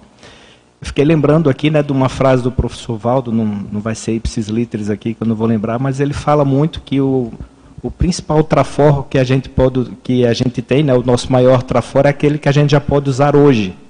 Então, às vezes, as pessoas ficam tentando se rondar, eh, rondar atrás do seu mega trofor, qual é meu mega, qual é aquele maiorzão que eu tenho, e ela está perdendo, às vezes, muita oportunidade, porque ela já não está colocando em prática aquele que, às vezes, não é o maior, mas é o que ela já tem consciência dele, né, e pode colocar em prática hoje. E aí isso vai ajudando no processo de alavancagem da vontade, e que vai fazer, vai mover a vida dela como um todo num processo mais positivo, né, mais evolutivo. O que, é que você acha disso aí? Não, eu acho, concordo totalmente. Mas na hora que você estava falando, eu lembrei do seguinte também, que a, eu coloco até numa das voliciopatias, é o processo lá da autoinsegurança, né? É, que é uma, é uma irracionalidade, né?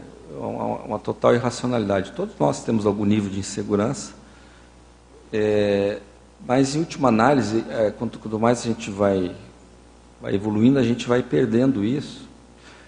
Mas não só porque a gente vai ficando muito bom nas coisas que a gente faz, não é isso. É porque a gente vai fazendo um, um autodesassédio. Que tem muito a ver com o processo de, de autoassédio, a, a insegurança. Porque racionalmente, todos nós temos o nível de capacidade, de qualidade. Né? E não tem justificativa para a pessoa achar isso é uma irracionalidade mesmo, é uma autoassédio que ela não pode fazer alguma coisa, não tem. Qualquer um pode fazer uma coisa, em geral, muita coisa. Né? É, mesmo que você não tenha a, a qualidade exata para aquilo, a gente tem a capacidade de aprender, né? de desenvolver habilidades. Né? Então, não, é, eu entendo assim, não há justificativa, e por isso que eu coloco isso em, em termos de voliciopatia, né? Pessoa não fazer alguma coisa. Sempre é possível fazer alguma coisa. Né? Sempre dá para fazer alguma coisa. E isso, às vezes, é o início do autodesassédio. Tem total relação com o trafor. Né? Algum trafor a pessoa tem, não existe. Né? A formiga tem trafor, né? Tudo, não tem jeito. Né? Então, isso para mim é um baita autoassédio. Né?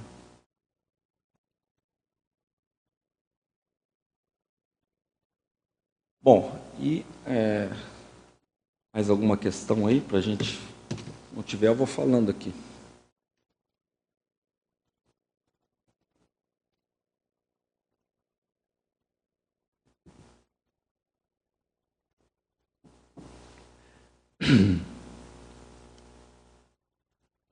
É, esse é o último tópico aqui, são das técnicas.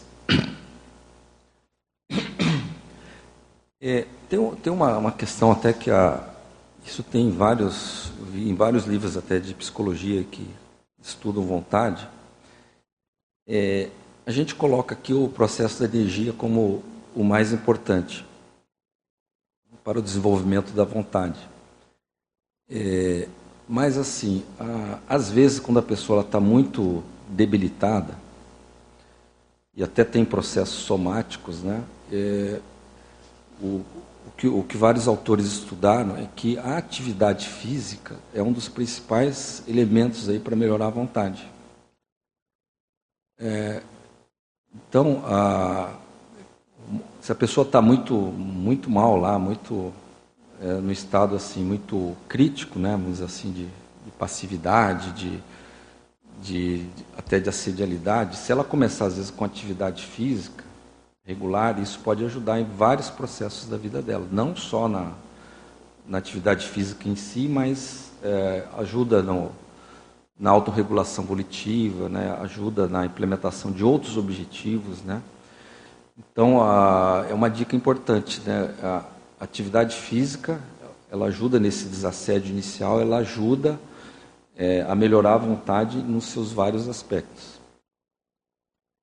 Mas eu queria trazer aqui, por último, a, a técnica ali do estado vibracional.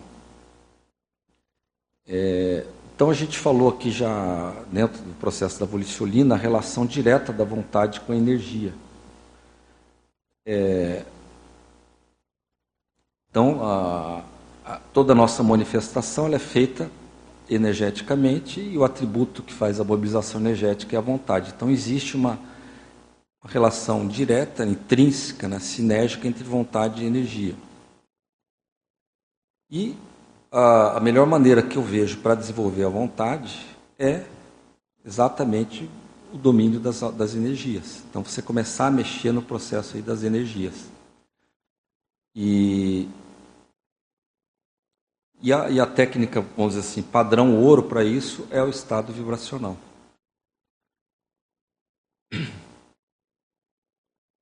Então, se, se alguém aqui está pensando como é que eu vou desenvolver a vontade, vou desenvolver esses atributos todos aí, é, a ideia principal que, que, eu acho que vale a pena a gente deixar aí como mensagem é o processo de trabalhar as energias. Né? E aí a gente tem, uh, dentro das voliciopatias também, a gente tem uma, uma, uma voliciopatia que a gente chama de volicioninopatia. A volicioninopatia, está tá aqui no livro, né? Ela essa, é a dificuldade que a pessoa tem em, em mobilizar as energias, em desenvolver o, o processo da, do autodomínio energético, desenvolver o estado vibracional. Então a pessoa às vezes ela tem muito essa. É, ela não consegue é, diariamente instalar o IV ou fa fazer as movimentações básicas, ela tem baixa autopercepção do processo da energia. Por quê? Porque ela não desenvolve, não desenvolve própria sinalética, né? porque isso, sinalética é, tem o processo de esforço, você tem que se fazer registro, fazer esforço diário, então isso também nem sempre a pessoa quer fazer. A pessoa só instala o IV quando está lá no curso de campo totalmente desassediado, né? patrocinado pelo amparador, mas assim, sozinha ela tem uma dificuldade de fazer. Uh, então a gente vê essa, essa relação. É, inclusive a gente vê lá nos atendimentos, né? para a pessoa começar a reciclar mais, para conseguir implementar reciclagens consistentes, invariavelmente ela vai ter que dominar a energia. Ela vai ter que investir no processo energético, mobilizar energia, fazer dinâmicas, é, treinar o EV, mas principalmente esse processo diário de treinar, fazer lá 20 vezes, dominar, instalar o EV, instalar o EV em diversas condições, até é, não favoráveis. Então esse processo energético, ele ele vai fazer o desenvolvimento da vontade. Então há esse crescimento direto aí, né, entre, entre você desenvolver energia e desenvolver o processo da abolição. Ok?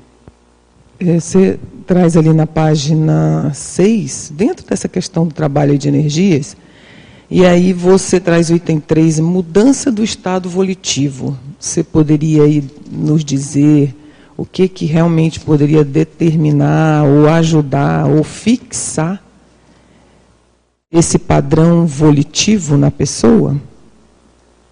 É na, na página 6 é o. É, uhum. É, eu coloco aqui três estados, né? Que, é. é então, é, pessoa, quando começa então, a mexer mais com energia, entender esse processo de energia, dominar, ela invariavelmente vai mudar. Primeiro, aqui o seu, primeiro não, mas assim, esses três estados, né? O motivacional, porque ela vai ficar mais desassimilada, vai ficar mais homeostática, vai ficar com o, o energossoma funcionando melhor, né? todas essas manobras energéticas mais desenvoltas. Isso, é, inevitavelmente, vai trazer mais é, disponibilidade energética para as atividades geral, gerais da vida. Né? É, tem, tem um teste simples que a gente pode fazer assim. Às vezes, é, tem até a ver com fôlego. Né? Por exemplo, você está lá numa, numa atividade, você está escrevendo. Né? Lógico que todo mundo tem seu limite, né? tem seu limite físico, inclusive, para o tanto de tempo que você vai ficar, conseguir se concentrar para escrever lá um capítulo de um livro, por exemplo. Mas o que, que, eu, o que, que eu percebo? É, até comigo, a gente percebe com outras pessoas. Tem um processo que, às vezes, ele é energético. Aí pode ser várias causas, né? Porque você dispersou, porque você não desassimilou direito, pode ser uma escagem que veio ali, você está trabalhando no livro, tem interassistência, tem uma escagem, aí você não fez a desassim. E, e aí você começa a ficar cansado. É, por isso que é bom saber bem o seu limite. Vamos supor que né, você começa a ficar cansado muito antes do, do que seria o seu limite normal. Então, é, então a pessoa ela desconfia que pode ser um processo energético. E a hora que a, pessoa mobiliza energia, instala o EV, trabalha, ela amplia o fôlego volitivo dela no sentido dela, ela, às vezes uma atividade que ia terminar em uma hora, ela estende por mais duas horas, três horas. Então, isso, isso na prática a gente consegue vivenciar. Isso tem a ver com esse estado motivacional. Mexer com energia é, te deixa mais motivado para tudo que você vai fazer. A mudança do estado consciencial, né, que é essa vida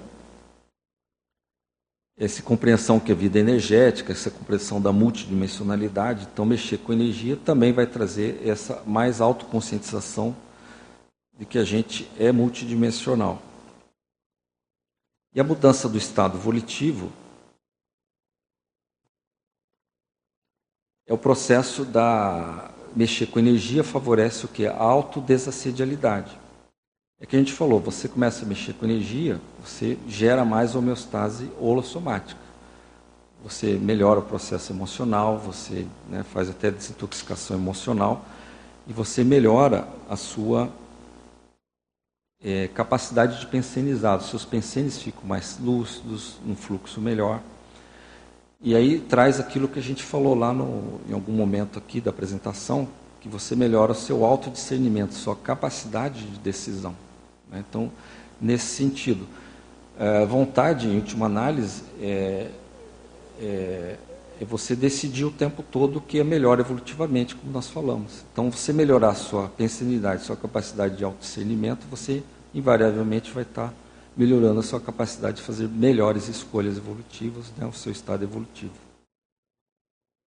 Lembrando também que uma, uma outra questão é, que vale a pena a gente pensar é que uma maneira de você gastar menos energia é você implementar bons hábitos na sua vida. Porque quando a gente vai, é, quando nós vamos, é, o hábito, né, quando você tem um hábito já bem, ah, bem, bem instalado, né, bem, ele tende a, a a gastar menos energia, né? Aquilo já você faz de sem ficar pensando, não tem muito esforço. É, então, quanto mais hábitos positivos, produtivos, evolutivos dentro da sua rotina útil, de certa forma, menos você vai ter que gastar energia, até vontade para você ter que fazer as coisas que você precisa fazer. Então, isso é uma medida também inteligente. Encher a sua, a sua, a sua rotina de bons hábitos, né? E quando você vai mudar um hábito, dá muito trabalho. Vai implementar um hábito, é muito esforço, mas a hora que ele já está implementado, aquilo vai na velocidade de cruzeiro. Eu, eu fico pensando uma coisa que ajuda muito é você estabelecer, seriam os hábitos, é, talvez sinônimo, rotinas, né? Isso. Aquelas rotinas que você, por exemplo, atividade física. Eu lembro que o professor Valdo falava, deve estar escrito em algum lugar que você precisava ir para esteira ou fazer atividade física, pelo menos caminhada, 30 minutos até transpirar. Né? Ele fala isso. Então aquilo vai se é, introjetando na tua vida de uma forma que parece-me que teu corpo já pede a questão da atividade física. Né? É aí que você falou. Fica muito mais fácil você se motivar para fazer uma atividade física, né? Realmente pela rotina, pelo hábito. Acho que o hábito de escrever também é uma coisa é bem interessante, como você falou. Tem hora que você fala, não, é, eu não, não, não vai dar mais, já estou assim, né? Ou você fala, mas eu precisava terminar isso aqui. Aí você vai, respira, olha para, toma um chá, olha para a natureza e volta. E o negócio, às vezes, amplia triplica, até. amplia. Então, é impressionante essa, isso. Essa questão do fôlego é muito importante. A gente não pode se contentar com um pouco. É. A gente tem que sempre querer. Lógico, cada um vai saber seus limites, mas sempre, em geral, dá para fazer muito mais do que a gente já, já faz. Né? Em geral, dá para fazer muito mais. Isso mesmo.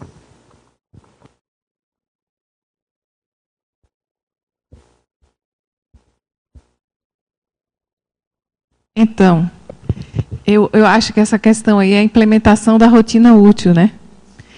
Que eu acho que é uma técnica bem interessante, né, Cristóvão? Porque fica ali na, na sua semana que você precisa fazer, que você estabeleceu. E geralmente a gente estabelece isso no momento de lucidez, né?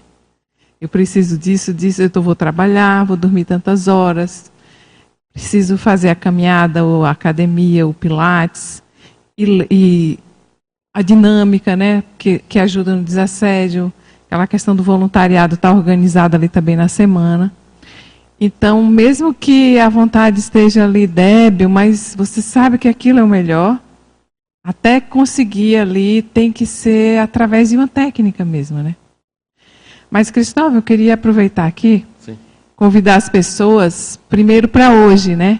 A OEC está fazendo 20 anos, né? Agora esse ano de 2023 e nós temos várias atividades relacionadas a isso. Por exemplo, essa tertúlia matinal, né, a gente colocou vários assuntos aí durante o ano aqui na tertúlia matinal para fazer essa comemoração, distribuir o que a gente já aprendeu e já sabe, né, Cristóvão? Então, hoje, nós queremos convidar as pessoas para a formatura de quatro novos consciências terapeutas que vai acontecer na UIC, hoje às 15 horas. Não é isso?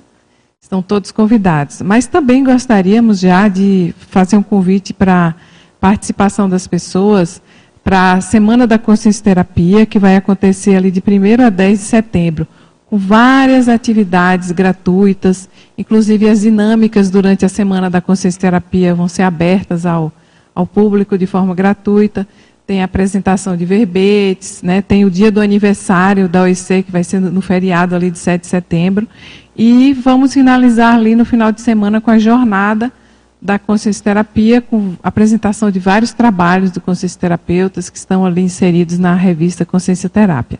Então é um breve convite, né? Nós temos lá no site toda a programação e contamos aí com a presença de todos para a gente comemorar esses 20 anos, né? Da OIC, que eu acho que é uma questão bastante importante para toda a CCCI. Né? Obrigada. Cristóvão, tá bem denso o paper, né? Tá, tá bem interessante. Mas eu fiquei pensando assim na relação da vontade com a liberdade, né? Eu não sei se você chegou a trazer isso no livro, ainda não li seu livro. então, se você puder trazer um pouco essa essa relação entre vontade e liberdade. No livro eu, eu falei alguma coisa, mas não muito assim. A, quem trouxe muito mais sobre isso foi a Dulce no livro dela, né, sobre o processo da liberdade.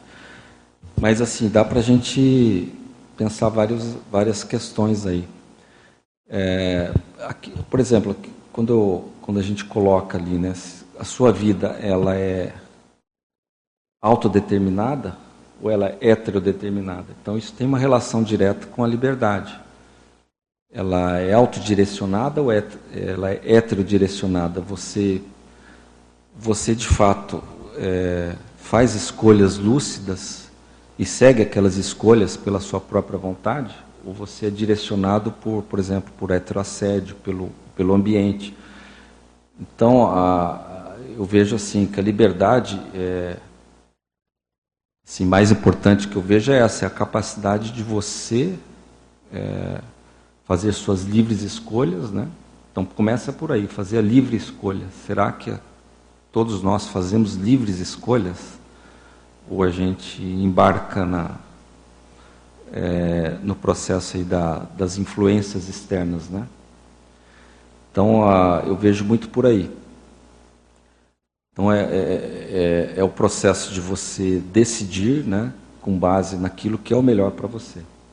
Né? Então isso, isso demanda muita autorreflexão. É né? um processo de autorreflexão, de autoconhecimento, para saber exatamente, porque é, é impressionante como as pessoas vão nas ondas dos outros. É impressionante. Então dá para dizer que uma pessoa assim é livre. Né? Aí tem, obviamente, é, níveis de liberdade, né? A gente está falando assim, se a gente for entrar no contexto político, então o negócio, né? As pessoas são, é, podem ser extremamente reprimidas, né? Mas a, o, se a gente até pensar por esse viés político, aí hoje as pessoas são, é, é, vamos assim, dominadas de certa forma pelo processo da propaganda, né? Que é, que é a tua área aí, né?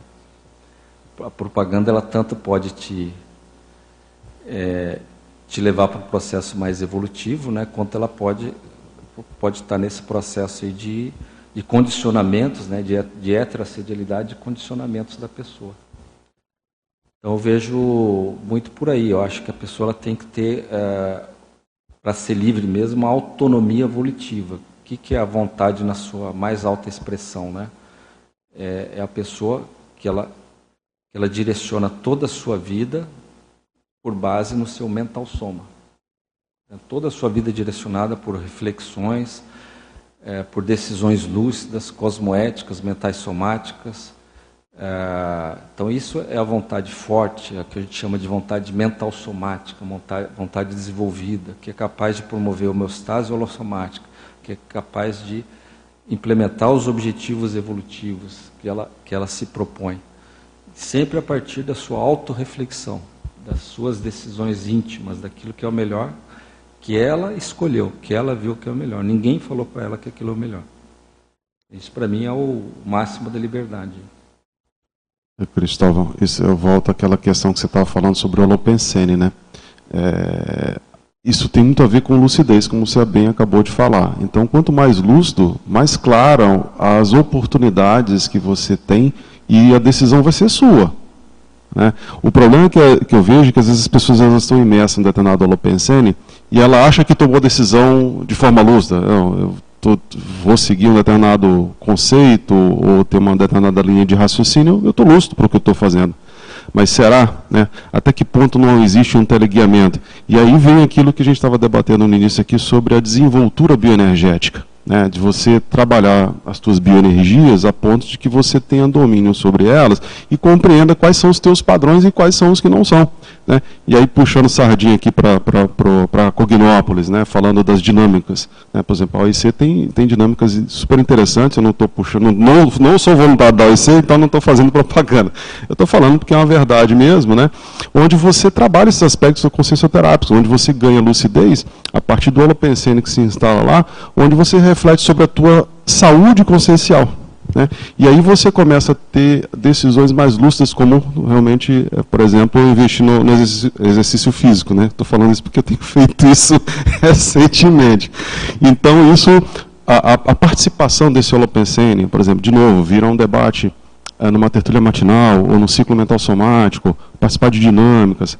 Cara, investir na autocognição, eu acho que leva a gente para essa condição da liberdade que, que você estava trazendo. Tem a ver com a lucidez, né? de você saber quem de fato você é e quem você não é né, no aqui agora multidimensional. Né? Não sei se você concorda com essa linha de raciocínio, né? mas era o que eu estava refletindo agora. Não, eu, eu, eu, fico pensando o seguinte, eu acho que é uma pergunta que todos nós temos que fazer, principalmente aí os intermissivistas, né? É, a escolha, por exemplo, de estar aqui hoje na Cognópolis, dentro da conscienciologia, é uma escolha lúcida da pessoa mesmo? Ou é mais uma tendência do passado religioso dela? Eu vou em alguma onda, vou pegar aquela onda e vou. Então, a, quem que estava lendo sobre religião? Você? Não, é esse exatamente o que eu ia falar agora quando a, a Ludmilla falou em, em liberdade. Eu já tinha escrito aqui autonomia, né? Dentro da autonomia e aí dentro do que eu estudo que é o holopensene religioso, né?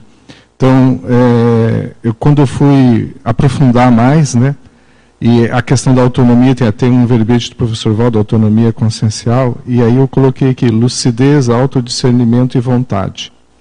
Então, quando eu fui estudar mais profundo a, a questão religiosa, que eu consegui entender o meu, meu temperamento mais religioso, eu coloquei lá três, eh, três livros que eu estava lendo, que é onde a religião termina, o dogmatismo e o descrenciograma, né?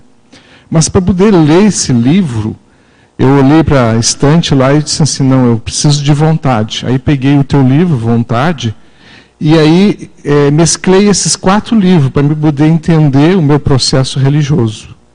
Então, é, e aí essa quebra né, é, de, de, de, temperamento, de pensanidade religiosa, principalmente o, o, o dogmatismo, porque na realidade o, o religioso ele não tem vontade, ele não precisa de vontade. Está tudo pronto, né? É, é só entrar na, na, na onda e, e, né? passividade total, né? Eu sou representante de Deus, então não preciso fazer nada. Então é um processo para te quebrar. Aí tem, já falou do ritmo, né? É, é, manter é, uma rotina, quebra, volta, é, vai de novo, né? É, é, tenta ter um objetivo mais claro, é difícil, né? Tu ter um objetivo claro se tu não sabe as tuas, as tuas situações. E aí tu vai estudando teu tras, teus trasfores, teus, teus trafares, o que está te faltando, né? Então é um processo que a vontade ela tem que estar tá sempre sendo retroalimentada. Então um objetivo claro, um, um, um planejamento, né? um balanço que tu faça, e aí volta de novo o processo. Então, se não tem vontade, objetivo claro, é, fica bem difícil tu quebrar esse, essa questão do, do, do temperamento religioso aí. Né? Só para falar uma frase que tem relação com isso que o Gelson falou. Você chama alguém religioso para alguma coisa, para uma viagem, é, se Deus quiser, eu vou. Uhum. Né? Então tudo não é você que vai decidir, é Deus. Se Ele quiser, se for da vontade, vai dar certo. Né? É bem a questão da autonomia, né? É, a autonomia é, é praticamente. Né? A pessoa é toda é. heteroguiada, é. né? Tudo dirigida. Cristóvão, não sei se você vai responder a ele, mas aí você já pode também caminhando aí para as suas considerações finais, tá bom? Não, é isso. Então, acho que acho que a gente pode até fechar bem com isso, né? A, essa relação da, da vontade com a autonomia evolutiva, né? Eu acho que, em síntese, eu acho que, que, que, que poderia deixar de recado final é isso. Né? Em última análise, a gente, é, o nosso foco é desenvolver a vontade, começando aí a partir das bioenergias, né? É, entendendo o conceito de vontade no sentido aí da, da, da sua estrutura, da sua relação com o holossoma. É, de certa forma, exercício físico não deixa de ser trabalhar com energia, né, de alguma forma também, mas a partir da energia é, a gente vai aí é, desenvolvendo a vontade. Eu acho que um, um, um demarcador importante é a autodesperticidade. Eu acho que ali é realmente que você começa a ter uma vontade de fato um pouquinho mais desenvolta, mais evoluída, mais mental somática, menos contaminada pelo, pelas influências né, dos ambientes e de outras consciências, e aí ter, ter esse autodiscernimento, vamos dizer assim, máximo, né, maior, e a autonomia evolutiva. Eu acho que essa aí é a, essa sequência aí para a gente finalizar. E muito obrigado aí pela, pela oportunidade. Eu agradeço muito aí a todos aí da equipe. Muito bom, muito obrigado. Nós que agradecemos, né, a trazer essa temática tão importante para todos nós. E vou passar aqui as pontuações de hoje. Foram 101 espectadores simultâneos, 350 acessos e 25 presentes aqui no tertuliário. Obrigada e até a próxima. Até a próxima.